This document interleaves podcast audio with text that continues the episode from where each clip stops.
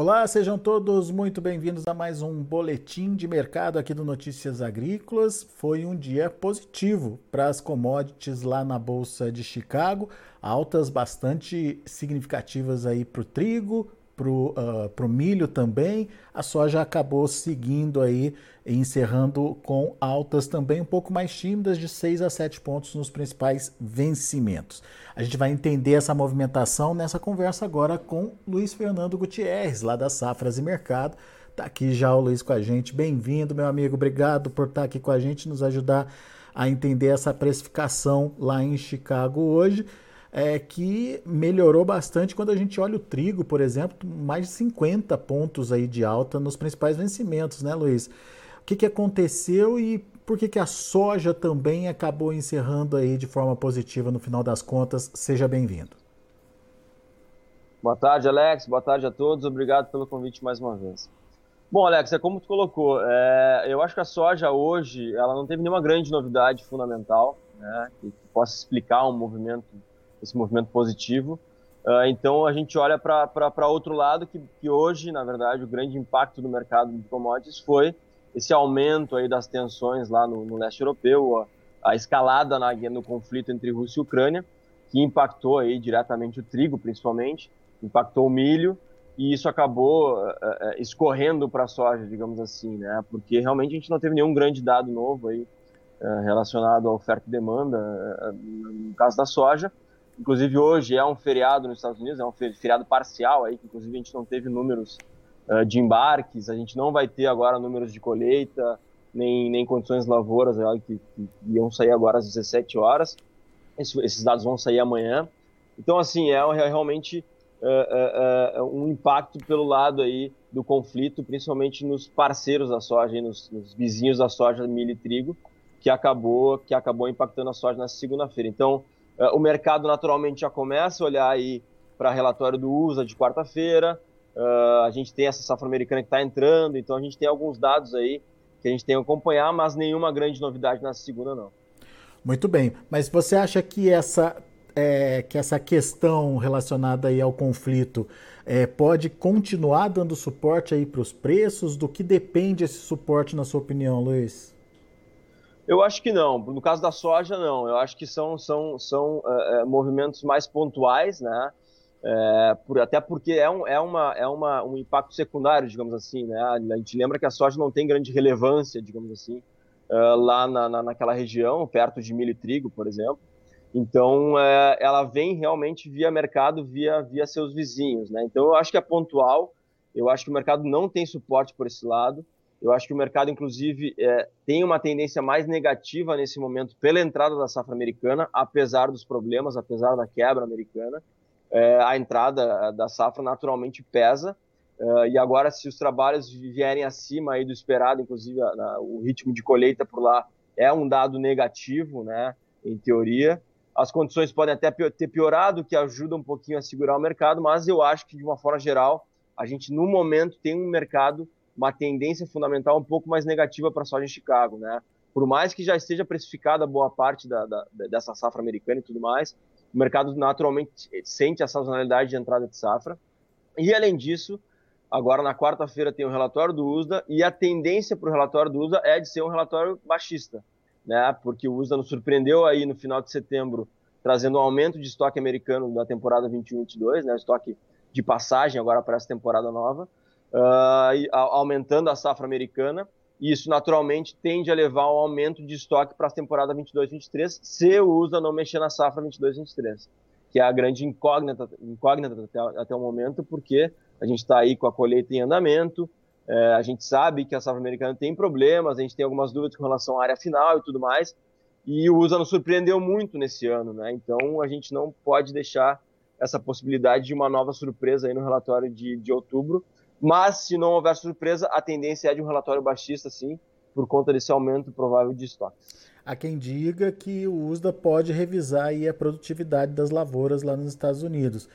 Você acompanha esse pensamento, Luiz? Você acha que pode ter esse tipo de revisão? Revisão para baixo, sim, no caso, dúvida... né? Oi? Revisão para baixo, no caso, né? É, eu, eu, eu, acho que sim, mas a grande dúvida, Alex, é se o USA não exagerou no, no corte né, na, na, na, última previsão, porque é, a, gente, a gente há um bom tempo já entendia que aqueles 51,5 bushels não faziam muito sentido, né, porque as lavouras foram piorando em julho, em agosto, em setembro, mas agora existe uma dúvida se 50,5, que é, que é né, bushels por acre, que é a estimativa atual, não é muito baixo. É, mas eu acho que sim, eu acho que pode vir uma, um novo corte, mas eu acho que não muito, tá? Talvez de 0.1, 0.2 bushels por acre aí. Uh, mas existem dúvidas, porque se a gente comparar os números do USA com os números da ProFarmer, né, que foi ali na boca da, da safra, boca da colheita, digamos assim, existe uma distância grande entre esses números, inclusive diária, né? Uh, então, assim, existe uma dúvida, eu acho que só a colheita realmente mais avançada vai nos mostrar a realidade da safra americana, porque ela é irregular, tem estados que colhem que vem colhendo bem, tem estados que vem colhendo mal. Então a gente tem que entender melhor uh, uh, como é que vai ser essa média nacional, né? Porque tem irregularidade bastante na safra americana. Mas eu acho que sim, eu acho que o USA pode sim trazer uma mais algum cortezinho de produtividade aí, o que pode de surpreender de alguma forma, porque o mercado de uma forma geral espera pela manutenção. Algumas algumas pessoas esperam por alguns cortes, algumas esperam até por alguma elevação mas uh, eu acho que a gente pode ter surpresa sim. Então, é, é, é, a grande dúvida do relatório é realmente, ou dos próximos relatórios também, né? É realmente o tamanho da safra americana e, e essa produtividade aí que pode mudar.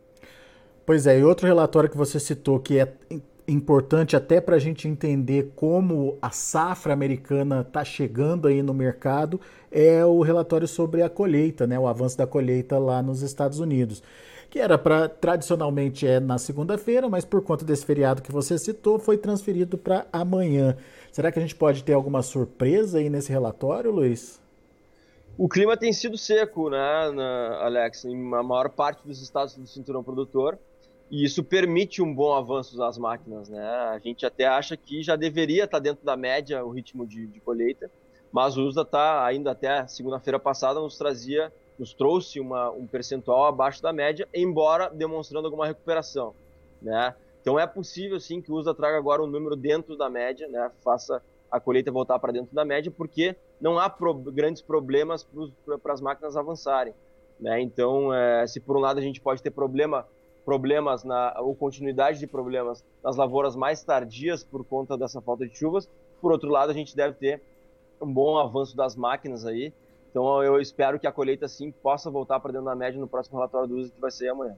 A dúvida estava mais em por que, que já não avançou tanto essa colheita, né, Luiz, do que propriamente se está atrasado, ou se está tá adiantado, ou se vai, enfim, é, ser muito diferente, né?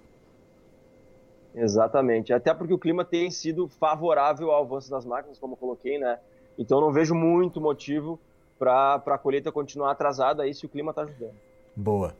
Agora, olhando um pouquinho para o Brasil, Luiz, é, a gente viu que os preços recuaram né, bastante na semana passada, muito por conta do dólar. Depois, no finalzinho da semana, é, Chicago até chegou a, a, reagir, e isso acabou meio que tirando o produtor da, da ponta vendedora. Né? Qual a expectativa para essa semana? O que, que a gente precisa ficar atento e, principalmente, qual é o recado para o produtor? Bom, é, na semana passada realmente o dólar pesou sobre os preços, né? É, a gente teve aí na segunda-feira pós-eleição uma queda muito acentuada né, no câmbio é, e isso naturalmente piorou a conta, a formação da conta aí do preço do preço brasileiro. Ao longo da semana a gente, a gente teve alguma recuperação de preço, mas não muito, né?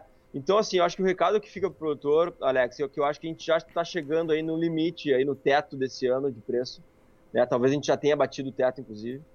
É, agora, no final do ano, apesar do aperto da oferta, que a gente sabe que a gente tem, né, por conta das perdas produtivas que a gente teve nesse ano, a gente tem que ficar atento uh, com relação às paradas, né, tradicionais paradas de final de ano das indústrias brasileiras, até porque a margem de esmagamento não está muito favorável. Então, é possível a gente ver uma parada um pouco mais acentuada aí nas fábricas, nas, nas indústrias, e, e naturalmente uma queda um pouquinho mais importante na demanda de final de ano aí pela soja brasileira. Né? E a gente tem que lembrar que a gente está no final da pauta de exportação, as, as exportações caem agora com os, com os compradores migrando para os portos americanos. Então, eu acho assim, o produtor tem que ficar atento que eu acho que a gente está tendo as últimas oportunidades de fechar negócios de safra disponível aí do ano agora nesses próximos dias. Né? Então, qualquer recuperação que a, gente, que, a gente, que a gente perceber no câmbio, até mesmo em Chicago, por algum motivo, eu acho que o produtor tem que aproveitar, se quiser, né, se tiver necessidade também, porque eu acho que ele não vai conseguir preços muito melhores aí até o final do ano. Então é importante ele ficar atento e, claro, olhar para a safra nova, né, aquela questão envolvendo a, a, a, o atraso na, na comercialização da safra nova é importante, porque, de novo, a gente trabalha hoje com uma safra cheia no Brasil. Em se confirmando uma safra cheia no Brasil, é, é, é deixando o Laninha de lado, digamos assim, mais que o Laninha esteja presente, ele pode não trazer grandes problemas. Isso é uma possibilidade. Então, nesse momento, a gente trabalha com uma safra cheia, e se a safra cheia se confirmar, a gente vai ter preços mais fracos lá na frente, porque é uma safra muito grande, né, que vai entrar e naturalmente o mercado vai sentir. Vocês aí na safra estão trabalhando com que número para a soja? 151,5 nesse tá, momento. Está em linha com a Conab, então, que divulgou na semana passada, 152, né? É, é, de uma forma geral, a Conab tem acompanhado bastante agora, né? Finalmente, né? Vem acompanhando as, as, as consultorias privadas. Uh, então, o pessoal, de uma forma geral, está trabalhando com uma safra acima de 150, alguns um pouquinho mais, alguns um pouquinho menos. Mas, de uma forma geral, é isso aí: 151, 152, até um pouco mais. Muito bem. O que, na verdade, é uma grande oferta, né, Luiz? Precisa de muita demanda aí para para organizar ou para enxugar essa, essa oferta que, se, se concretizar, é, pode ser bastante preocupante aí para preço, não? Exatamente, é como eu coloquei. Em se confirmando uma oferta desse tamanho, naturalmente o preço vai sentir, porque por mais que a gente tenha uma, uma, uma demanda maior também, porque se a gente tiver mais oferta, a gente vai exportar mais, vai acabar sobrando mais soja. Não tem como fugir disso, a gente não tem como acompanhar todo esse crescimento de oferta brasileira. Então é algo bastante importante que vai refletir no estoque brasileiro do ano que vem, né?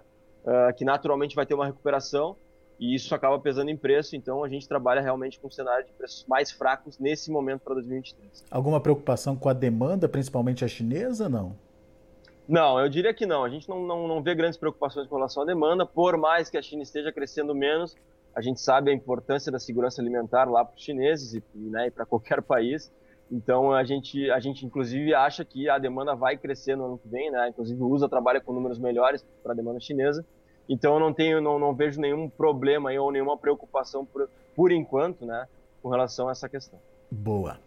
Luiz Fernando Gutierrez, obrigado mais uma vez pela sua participação conosco aqui. Volte sempre.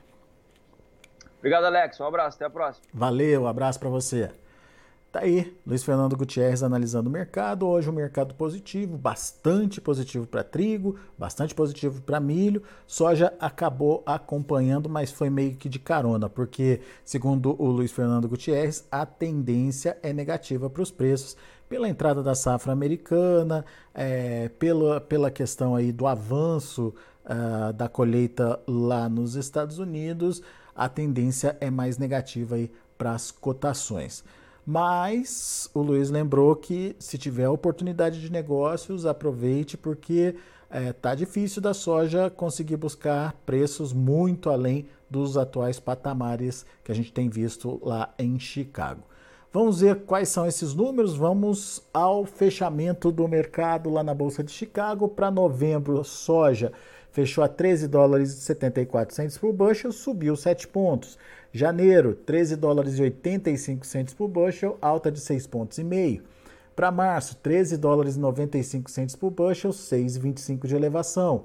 E o maio, 14 dólares e 3 centos por bushel, subindo 6 pontos mais 25.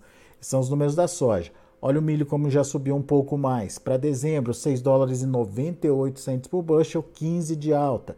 Para março, 7, 7 dólares e 4 centos por bushel, quase 14 pontos de alta. Para maio, 7 dólares e 5 centos por bushel, 13 pontos mais 25 de elevação. E o julho, 6 dólares e 99 centos por bushel, subindo aí 12 pontos. Mas olha só o trigo, que aconteceu com o trigo hoje. Dezembro subiu 57, quase 58 pontos, fechou a 9 dólares e 38 centos por bushel. Para março, 9 dólares e 51 centos por bushel, 56 pontos e meio de alta. Para maio, 9 dólares e 56 centos por bushel, 52 pontos mais 75 de alta. Para julho, 9 dólares e 40 centos por bushel, 43 pontos mais 75 de alta. Ou seja, ficou bem claro que a movimentação em Chicago está muito relacionada aí à questão da essa desse aumento de tensão entre Rússia e Ucrânia, puxando trigo, puxando milho e a soja indo de carona aí nesse movimento de alta. Muito bom, a gente vai ficando por aqui. Eu agradeço muito a sua atenção, a sua audiência. Daqui a pouco tem mais informações e outros destaques para você. Notícias Agrícolas, 25 anos ao lado do produtor rural.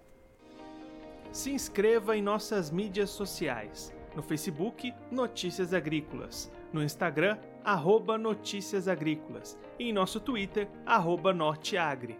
E para não perder nenhum vídeo, não se esqueça de nos acompanhar no YouTube e na Twitch Notícias Agrícolas Oficial.